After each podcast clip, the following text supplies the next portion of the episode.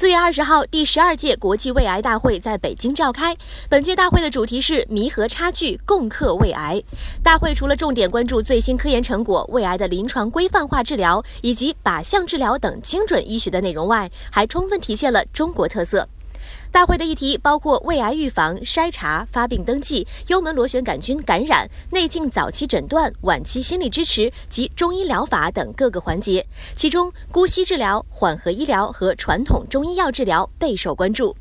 姑息治疗是对那些对治愈性治疗不反应的病人进行的治疗和护理，目的不是治愈疾病，而是尽量减轻病人的痛苦，提高患者及其家属的生活质量。国际胃癌协会主席布鲁诺·齐波斯坦则表示，中医药在防治胃癌方面发挥着独特的作用。他认为，在胃癌预防阶段，人们如果遵循中医理念，通过调整饮食，多摄入防癌抗癌的物质，避免摄入致癌物质，就会有效避免癌症的发发生。此外，在姑息治疗阶段，中医药也能有效帮助患者减轻病痛，缓解治疗带来的副作用。本条音频来自科技日报。